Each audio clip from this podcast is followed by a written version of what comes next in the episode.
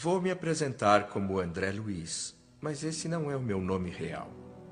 Peço perdão por isso. O anonimato, no meu caso, é uma forma de respeito à caridade fraternal.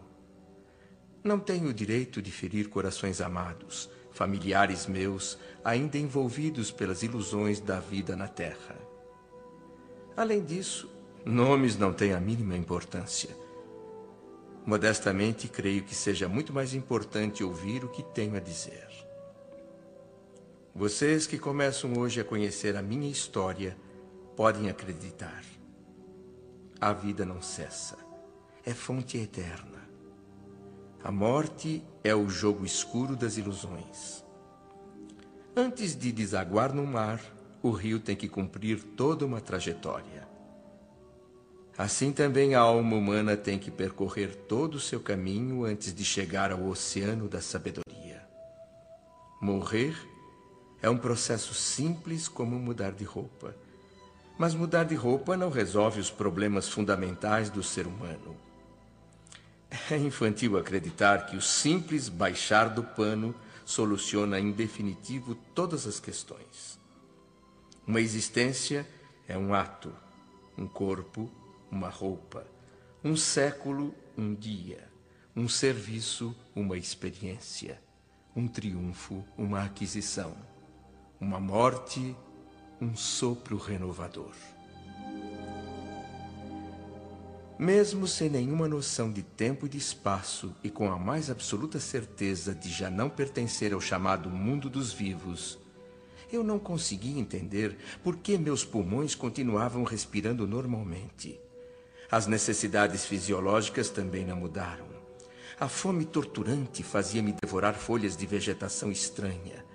A sede escaldante obrigava-me a sugar o lodo pestilento em busca de água. Corria, caía, arrastava-me pelo charco escuro, fétido, com as roupas em frangalhos, imundas, a barba crescida, o cansaço insuportável, a exaustão profunda numa fuga interminável, sempre com aquela horda horripilante de monstros a me perseguir sem trégua. Figuras tenebrosas, meio humanas, meio animalescas, gritando continuamente: Suicida! Suicida! Numa acusação cheia de ódio que eu não entendia, pois tinha a certeza de não haver cometido suicídio. Não sei por quantos dias, semanas, meses ou anos Fiquei vagando talvez em círculos por aquela região infernal, banhada por luz alvacenta e amortalhada por neblina espessa, medonha, que raramente parecia filtrar raios de sol. Um sol muito distante, fraco, lutando para lançar um pouco de luz, calor e esperança aos habitantes das trevas. Com os cabelos eriçados pelo pavor e o coração aos pulos, eu clamava desesperado por um minuto de paz. A resposta, quando não a gritaria insana, era um silêncio aterrador. Nesses momentos eu perguntava a mim mesmo se não enlouquecera e encontrava a consciência vigilante respondendo que não, que eu continuava a ser eu mesmo com toda a cultura e sentimentos colhidos na terra. Por alguns segundos, eu me sentia estranhamente lúcido. Uma lucidez que era ao mesmo tempo alívio e castigo, porque me fazia lembrar com uma saudade insuportável tudo aquilo que havia deixado para trás. Meus queridos filhos, minha adorada esposa.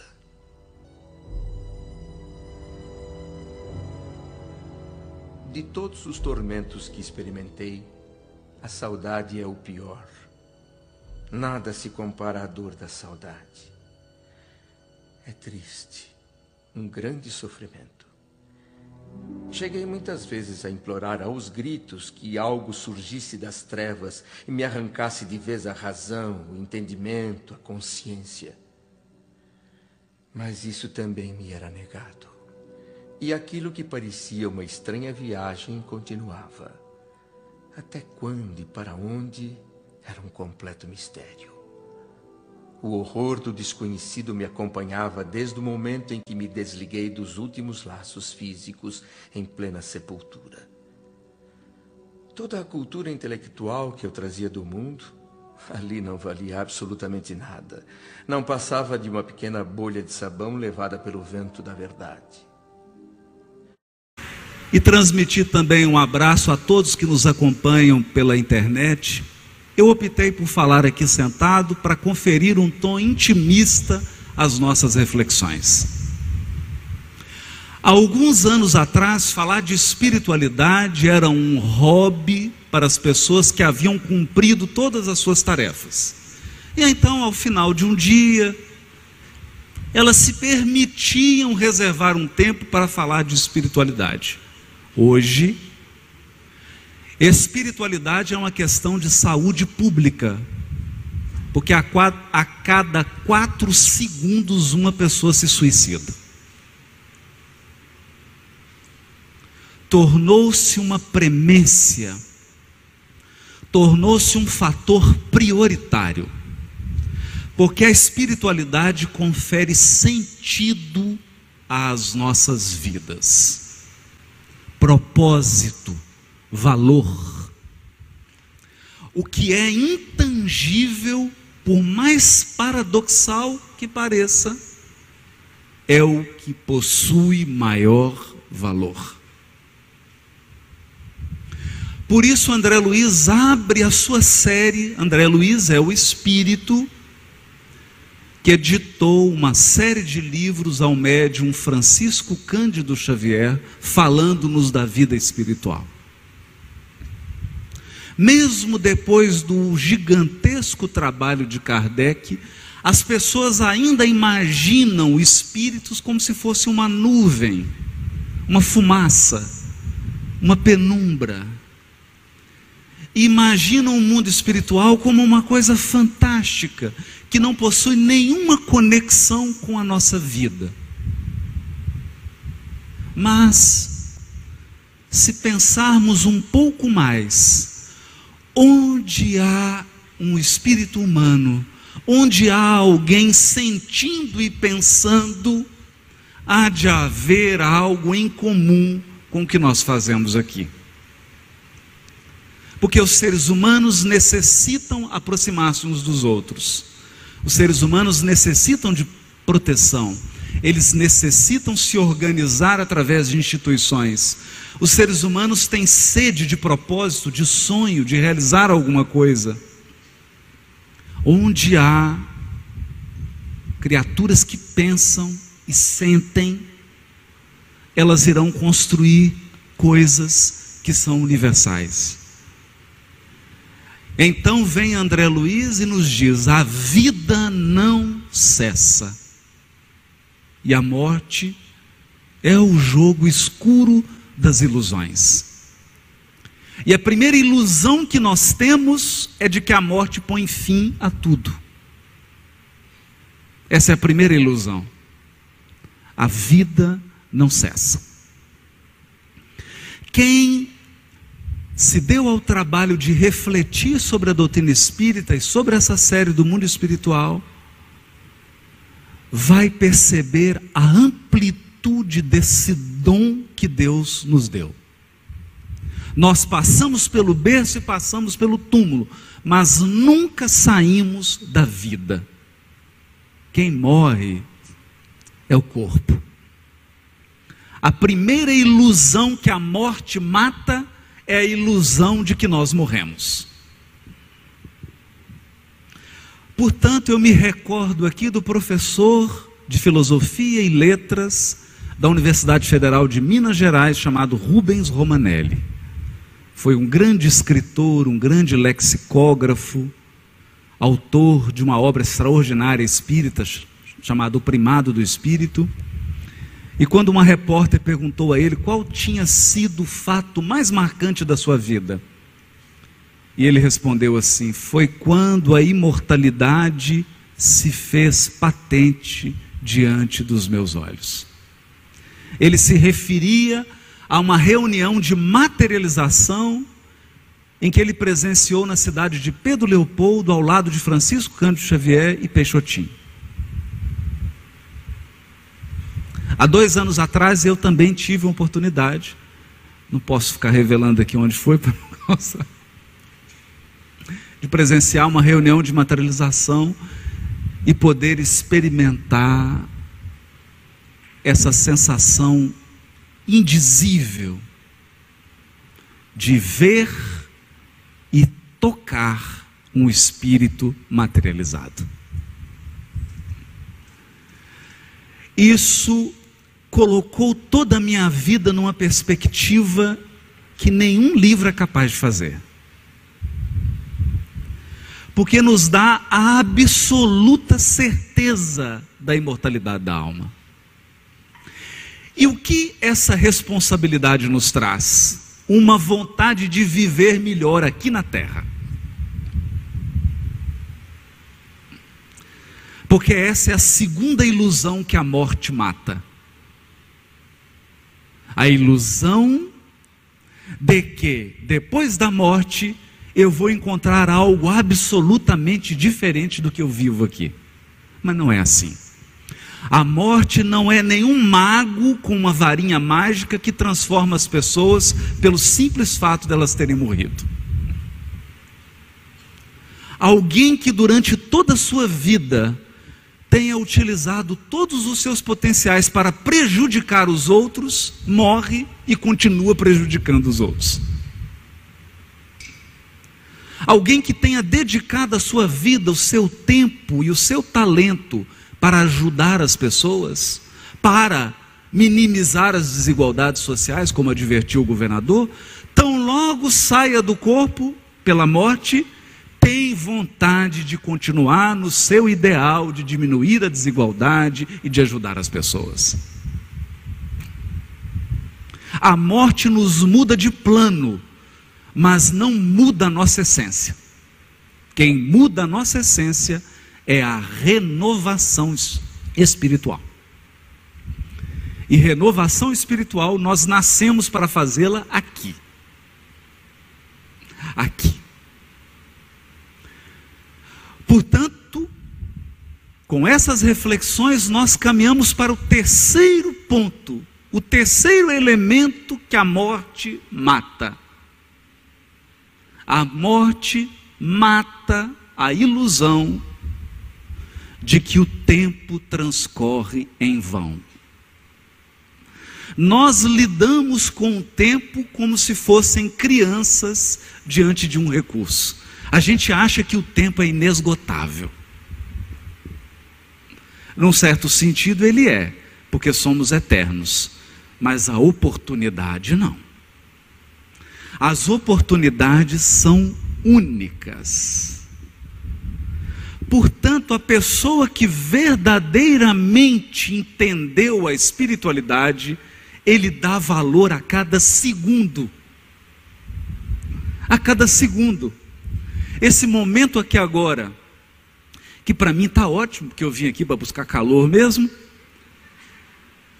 é um momento único que não vai se repetir.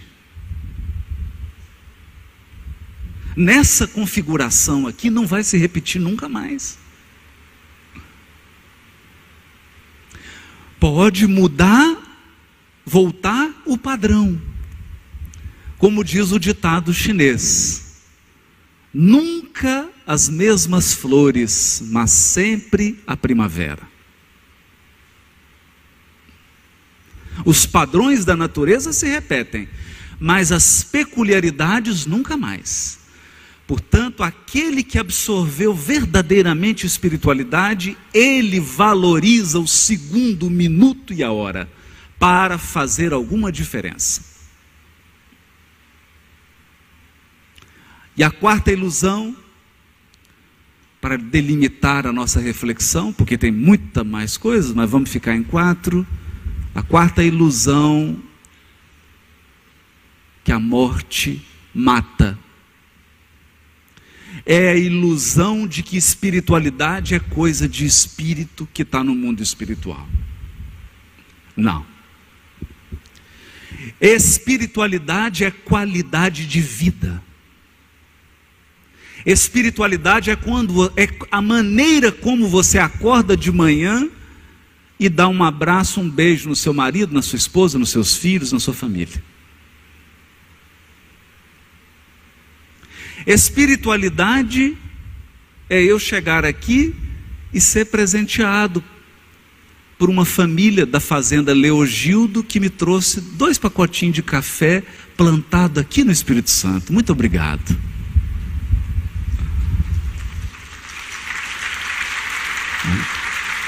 Espiritualidade é a maneira como você descarta o seu lixo aqui no Espírito Santo. É o respeito que você tem pela praça, pela praia, pelo aeroporto, que ficou maravilhoso. Né? Eu venho há 30 anos ao Espírito Santo, mas tem dois anos que eu não venho. Né? Cheguei aqui no aeroporto, eu falei assim: nossa, desceu no lugar errado. Perguntei, moça, esse voo era para onde? Era para Vitória. Aqui é Vitória? É Vitória. que lindo que está esse estado, essa cidade linda, Vila Velha, que coisa maravilhosa, né? Então, a maneira como você anda na rua, a maneira como você cumprimenta, isso é espiritualidade, porque a espiritualidade é como você vive. Espiritualidade é o que você canaliza. O que você canaliza? Quando você abre a boca, as suas palavras canalizam incentivo? As suas palavras são canais de bênção, de doçura? Ou as suas palavras são fel e ácido, que corroem e que destroem?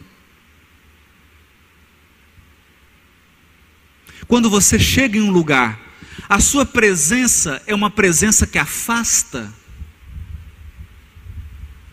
é uma presença que causa irritação, ou a sua presença é uma presença que irradia paz, compreensão, tolerância, respeito. Isso é espiritualidade.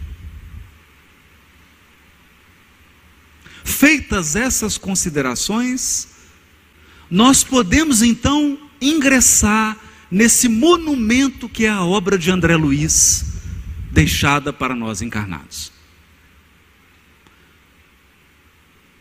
Se eu pudesse resumir a minha impressão da obra de André Luiz, eu traduziria essa série, A Vida no Mundo Espiritual de André Luiz, com uma frase: Ao morrer, não espere por nenhuma mágica, eis aí a magia. Você vai desencarnar e vai ser recebido talvez pela sua mãezinha que foi antes de você. E ela não vai ser uma nuvem, nenhum fantasma com um lençol na cabeça, porque sua mãe não é boba. Sua mãe vai estar trajada, como ela gostava de se trajar, e ela vai te receber, como ela sempre te recebeu. E você vai entender que família é uma coisa que vence até a morte. você vai chegar no mundo espiritual e vai ver que vocês gostariam que esse congresso aqui fosse ao ar livre agora na praia? Com sol ameno.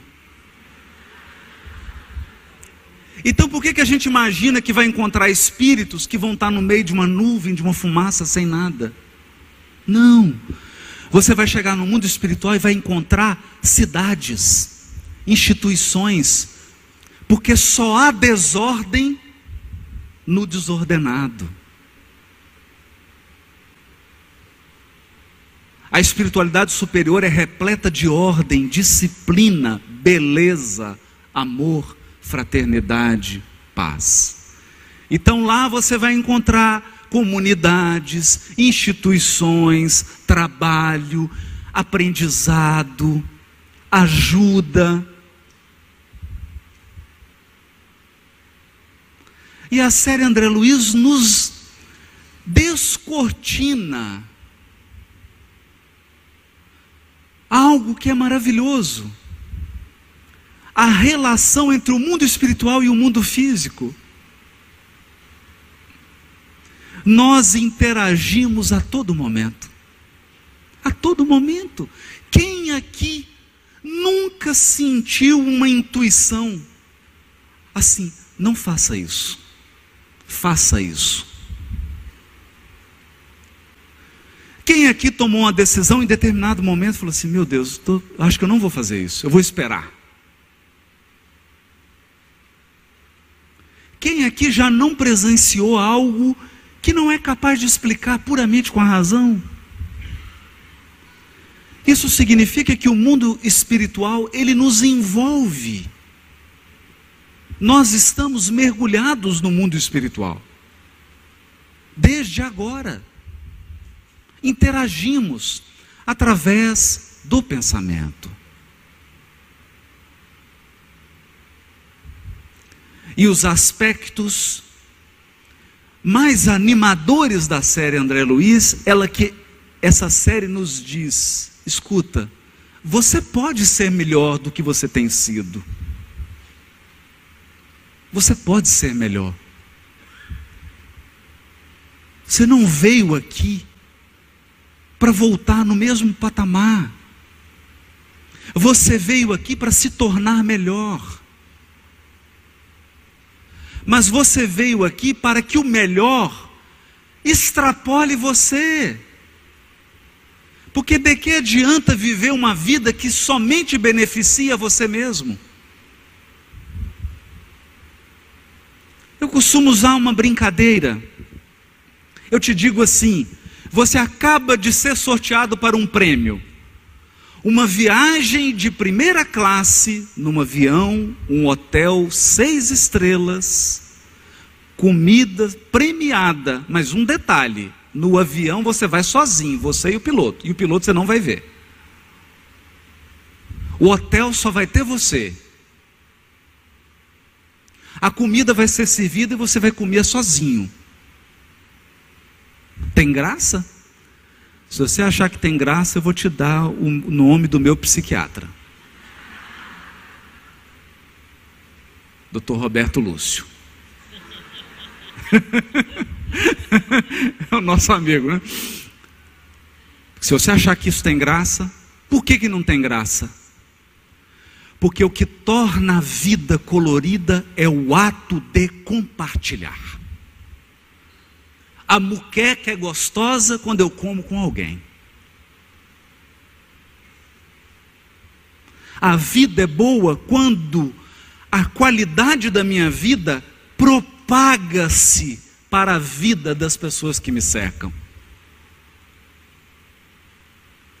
Então a série André Luiz nos ensina que você veio aqui para se tornar melhor, mas para espalhar o melhor. Então, se você pode estudar e adquirir cultura, ajude quem não teve acesso e ensine. Compartilhe os seus dons. Compartilhe. O que está destruindo a humanidade é o nosso egoísmo. É o nosso egoísmo. Enquanto nós não entendermos que somos condôminos na terra, isso aqui é um condomínio. Se o prédio de cima, se o apartamento de cima pegar fogo, o seu está comprometido. Essa visão do bem-estar de todos é espiritualidade genuína, porque você vai ver na série de André Luiz benfeitores, espíritos trabalhando pelo outro, trabalhando em favor do próximo, aprimorando-se para melhor servir, estudando para melhor ensinar, capacitando-se para trabalhar com mais seriedade e com mais eficácia. nos dizendo que a vida é um contínuo convite ao aperfeiçoamento. A própria morte é um aperfeiçoamento. Porque o nosso corpo físico ele vai se desgastando, vai envelhecendo. A nossa alma continua jovem. Mas o corpo não vai mais correspondendo à nossa alma. E chega a morte como uma grande renovação, abrindo possibilidades novas de crescimento, de vida, de relacionamento, de amor e de aprendizado. É por esta razão que a série André Luiz precisa ser lida com um pouco mais de reflexão. Você pode passar o olhar sobre ela como alguém que assiste uma novela querendo curiosidades. Olha, em nosso lar tem um veículo que flutua. Mas isso no Japão daqui a pouco vai ter. Ah, naquela colônia eles têm um equipamento. Mas quando nós penetramos nas histórias que são contadas, na maneira como aquelas pessoas vivem, no quanto elas se importam conosco, muda a nossa leitura da obra. E eu queria trazer aqui algumas chaves de leitura, compartilhar. Algumas chaves de leitura. Da série André Luiz. Algumas coisas que me emocionam, porque eu estou relendo a série, estou agora em Missionários da Luz. Eu comecei a reler a série, eu tive um estímulo muito grande para reler a série André Luiz. Estava com um roteiro marcado para o Rio Grande do Sul, e de repente começou a aparecer um, um caroçozinho assim na ponta da. aqui embaixo assim, e eu. O que, que é isso? Ah, Aquilo foi crescendo, foi crescendo, foi crescendo. Falei assim: acho que eu vou no médico. Vou ao médico. Um dia antes da viagem. Cheguei no médico, ele examinou. Eu falei assim: e aí, doutor, dá para viajar? Ele falou assim: não, você já está internado. Eu estou acabando de te internar, vou te encaminhar para a equipe, você tem que fazer uma cirurgia agora. Aí, engraçado, porque eu tive assim uma pontadinha, falei assim: será que chegou a minha hora? Aí eu falei assim: doutor, posso só ligar para minha filha, para meu filho, para minha mãe, despedindo? Que a, esposa estava comigo, a Priscila, falou: só para despedir, já liguei, filha, eu te amo, viu? Olha, estou internado aqui, vou fazer uma cirurgia. Que eu perguntei para ele: doutor, tem algum risco? Ele falou assim: olha, é só um risco de uma infecção geral, mas se a gente atuar rápido, eu falei, gente, eu vou, estou indo. Eu acho que eu estou indo. Estou indo. Né? Mas não, fez, deu tudo certo. Quando eu voltei, fui recuperar, falei, vou reler a série André Luiz. 15 dias de convalescença, tinha que ficar 10 dias deitado, de movimentar, trabalhar, se mover, bem, porque a infecção podia voltar. Aí reli a obra, relendo a obra, numa nova per perspectiva. Na perspectiva, na minha cabeça, de quem estava indo, né? Falei, deixa eu dar uma lida aqui para saber como é que vai. Deixa eu ver como é que é o negócio aqui, porque. É. E comecei a ler, e eu fui compreendendo algumas coisas que eu não compreendi, mesmo estando há 35 anos no Espiritismo. A primeira coisa que eu compreendi: nenhum de nós está aqui por acaso. E ninguém aqui está solto no mundo. Tem corações que te amam profundamente, que choram junto com você, sorriem junto com você, te acompanham estão torcendo para que você tenha dignidade de cumprir sua encarnação. Estão torcendo para que você faça diferente e transforme essa encarnação em alguma coisa valiosa na sua evolução espiritual. E mais do que isso, eles estão lá te esperando. Te esperando. Não há ninguém deserdado. Nós estamos mergulhados no amor. Por isso, Emmanuel diz no livro Pensamento e Vida: podemos definir, então, ele está dizendo da vida.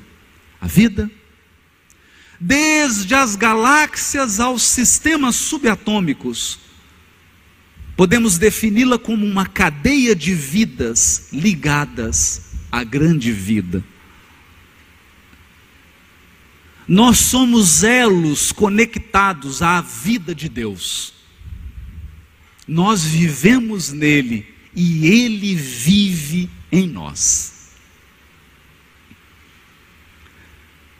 Então, essa história chamada evolução espiritual é uma história de amor. Tem muitos amores esperando por você. Tem muitos amores com você. Todos eles se importam. Então, naquele dia, quando eu compreendi isso, por que, que eu compreendi isso? Eu compreendi isso no diálogo que André Luiz teve com a mãe dele. Ele fala assim: Mamãe, você sabe a situação do papai está difícil? Ela fala: Sei. Mas a senhora sabe mesmo onde ele está? Sei. Ele está no umbral com as duas amantes. Mãe, tentei ajudar. Como é que a gente faz? Eu falei, não se preocupe, já está tudo programado. Eu vou voltar à terra. Olha isso.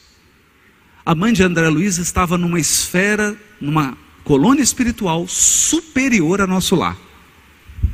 E a gente aqui suando para ir para nosso lar. Literalmente suando, né? Que é pertinho aqui, no Rio. E ela estava numa colônia superior. Ela falou: Eu vou voltar à terra. Vai voltar à terra, mãe?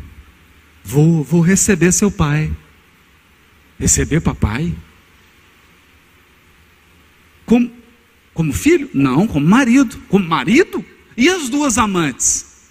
Vou recebê-las como filhas. Naquela hora, naquela hora, eu entendi a frase que está também na série André Luiz. Aqueles que amam governam a vida. A vida é governada por quem ama. Quem não ama acha que manda, mas não manda nada. Não manda nada.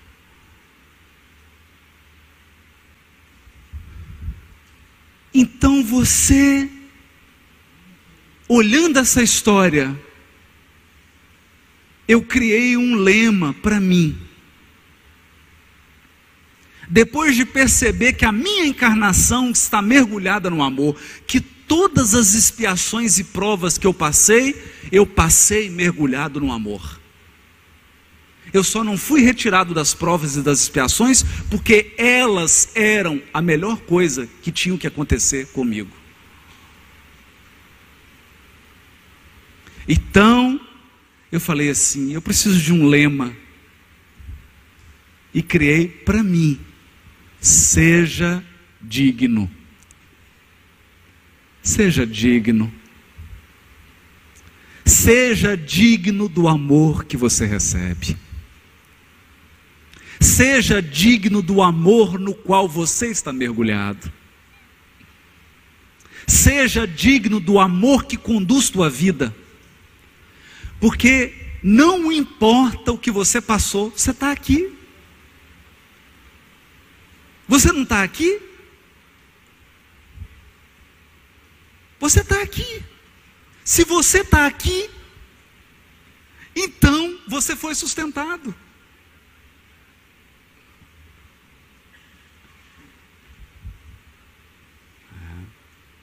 Perceber essa realidade. Outra coisa que fica evidente na série André Luiz: você não está sozinho. Isso pode ser bom ou ruim. Pode ser bom ou ruim. Havia uma mulher cujo marido era alcoólatra. Bebia, bebia de cair. E ela reclamava, reclamava, reclamava de cair. Então, chegou um dia, ela que sempre reclamava do marido, o marido desencarnou. Como a esposa não tinha mais de que reclamar, uma semana depois ela desencarnou também. Então o filho chegou perto do Divaldo e falou: Divaldo, queria saber notícia. Era uma pessoa ligada. Como é que está o papai? Mesma coisa, continua bebendo. E mamãe, mesma coisa, continua reclamando.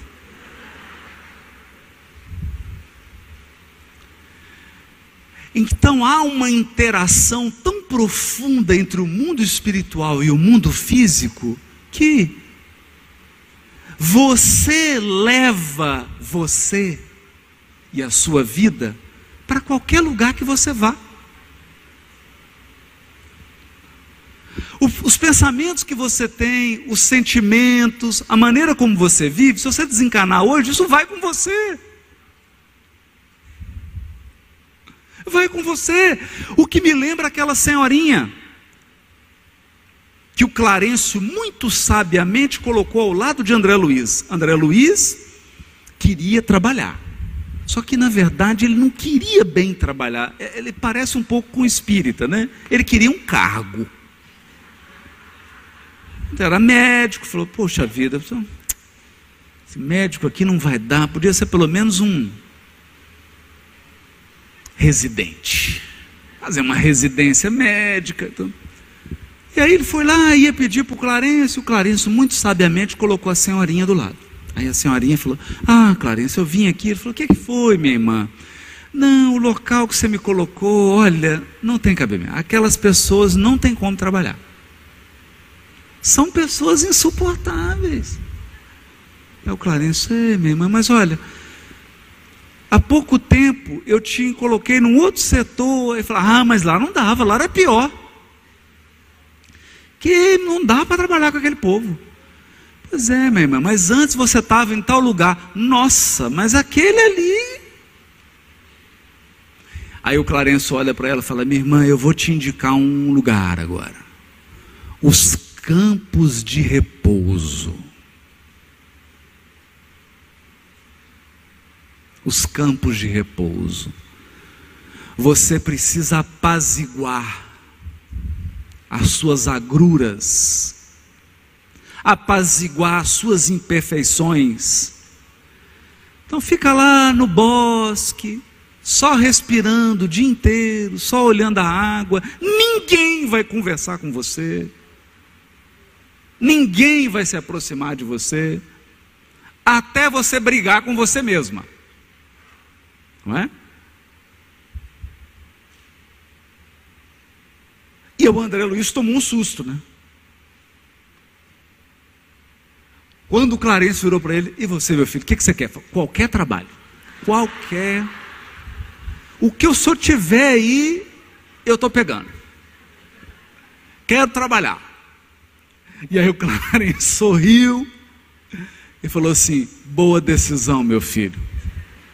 E ele, eu quero destacar essa parte, porque ela é importante. Ele era um médico na terra. E o Clarencio o colocou na função de auxiliar de enfermagem.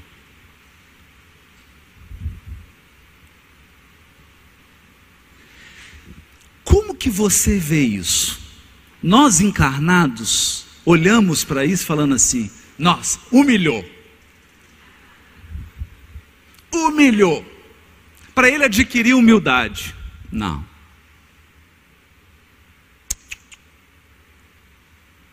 Não. A vida não é conduzida para te humilhar. A vida é conduzida para nos educar. Humilhação é a nossa resistência aos processos educativos de Deus. Por quê? Ele foi colocado, meus amigos e amigas, ao lado de Narcisa. Ele era auxiliar de enfermagem de Narcisa. Aí você vai falar assim, mas o que, que isso tem a ver? O sonho de André Luiz era encontrar a família dele, a mulher e os filhos. E toda vez que ele conversava, assim, oh, eu estou querendo ir muito lá na, na crosta do rio, eu quero visitar a minha esposa, porque deve estar, tá ela, coitada, ela deve estar tá sentindo tanta falta de mim. Minha esposa, coitadinha, como é que ela está vivendo sem mim? E os amigos espirituais falavam assim: olha, não é hora, espera. Você precisa se preparar melhor. Mas que, que era, gente? Eles estavam poupando André Luiz, porque a mulher dele tinha casado de novo.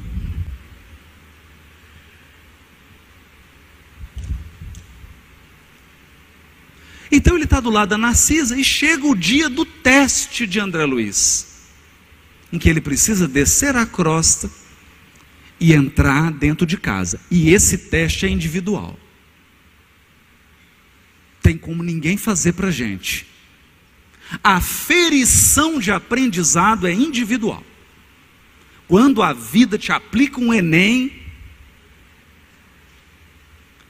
os amigos espirituais ficam perto de você. Tá cheio de SAMU, tá toda assistência, mas a prova você tem que fazer sozinho. Não tem cola. Então ele ficou na casa. Gente, o André Luiz perturbou-se. Quando ele entrou no quarto dele, achou que estava tá, tudo mudado. Ele falou: que é isso? Cadê? Cadê o quarto? Aí viu que tinha um deitado do lado dele, na cama. E a esposa lá, toda carinhosa com o novo marido, ele enlouqueceu de ciúmes perturbou-se, ficou transtornado. Nessa hora, na hora em que ele dá um grito silencioso de angústia, surge Narcisa. A enfermeira que ele estava trabalhando ao lado dela há quase um ano. ela chega e o coração dele se aquece, se aquece mais do que aqui hoje. Ele fala: Narcisa, é você. E ela diz: André, meu irmão. O que está acontecendo com você, André? Nós precisamos ajudar esse irmão. Ele, esse, mas ele tomou meu lugar, tomou minha mulher, meu lado da cama, meu chinelo. Mas André, é Ele que está cuidando dos filhos que são teus. É Ele que está cuidando da esposa que você diz que ama. Nós precisamos auxiliá-lo, André. E aí ela busca umas essências da natureza, vai lá e ajuda. O André Luiz se liberta do quê? Sabe do que que André Luiz se liberta? de um sentimento que poderia tirá-lo de nosso lar: ciúme e revolta. Com ciúme e revolta, você está com a passagem garantida para o umbral. Quando ele se desfaz desses sentimentos, ele chega à cidade de nosso lar e é recebido numa festa. E Clarencio vem receber dizendo: agora você é um cidadão de nosso lar. E se ele não tivesse sido colocado ao lado daquela enfermeira? Então a série André Luiz nos diz que nós estamos numa rede de amor. Deus te puxa para cá, te empurra para lá, muda para cá, muda para cá, mas nós sempre seremos colocados no melhor lugar, a não ser que você saia por conta própria e faça bobagem.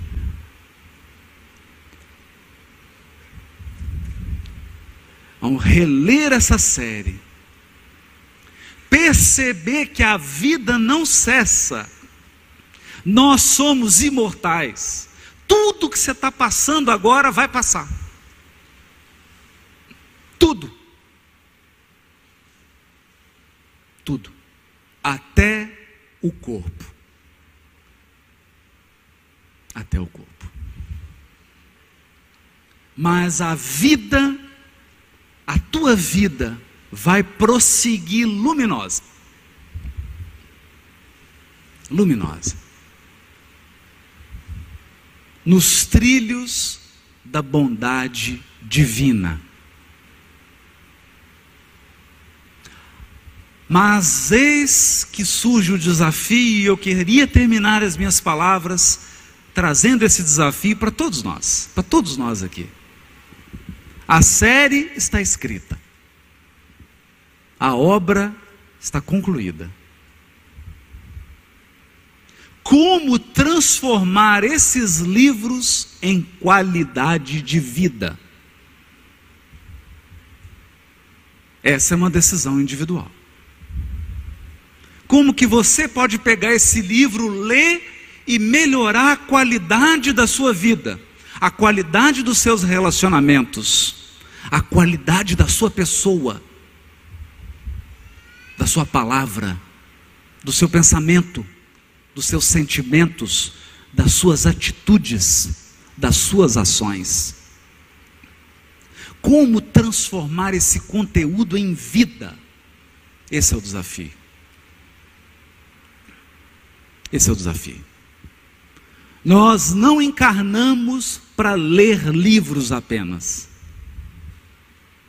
Ler livros é um estímulo, um auxílio para que a gente viva. Viva em abundância. Em abundância. Então, os meus votos são que todos nós aqui possamos trazer essa espiritualidade para a nossa vida cotidiana, para melhorar a qualidade da nossa vida. Não basta você se declarar espírita e viver como um materialista. Não adianta você dizer que crê em Deus e viver na prática como um ateu sem esperança, sem fé, sem se sentir amado.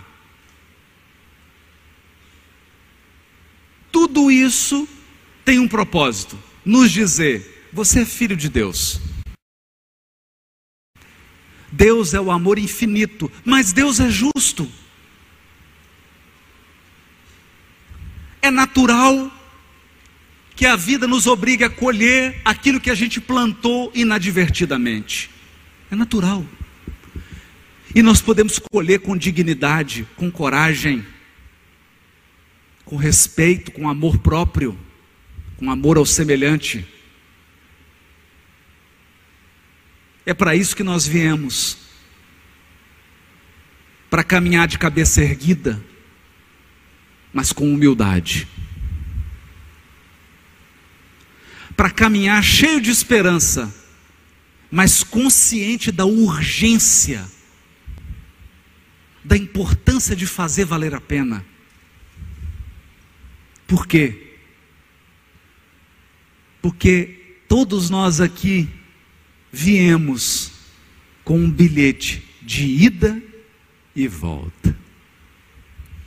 A sua volta e a minha volta já estão garantidas. Inclusive o Fabiano já está com a lista aqui dos que vão primeiro, já está uma ordem.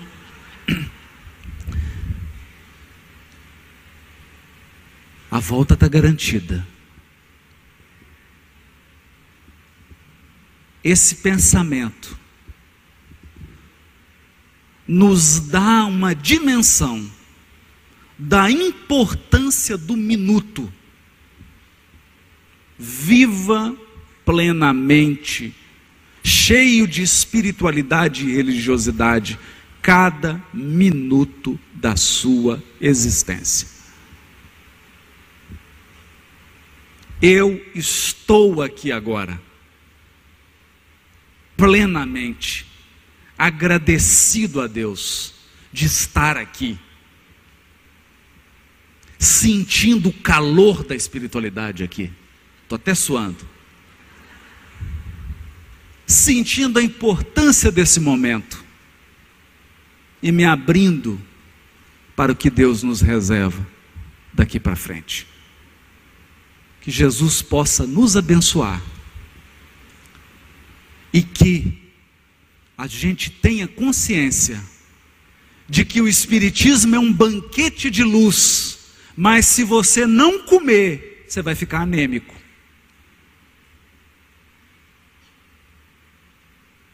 Tem que se alimentar, tem que se alimentar das luzes do Espiritismo. Nós temos que ser o primeiro a usufruir, para ter credibilidade para oferecer aos outros. E eu espero que você coma e coma bem, se alimente abundantemente dos esclarecimentos e da consolação que o Espiritismo trouxe ao mundo. Muito obrigado e um excepcional domingo para todos.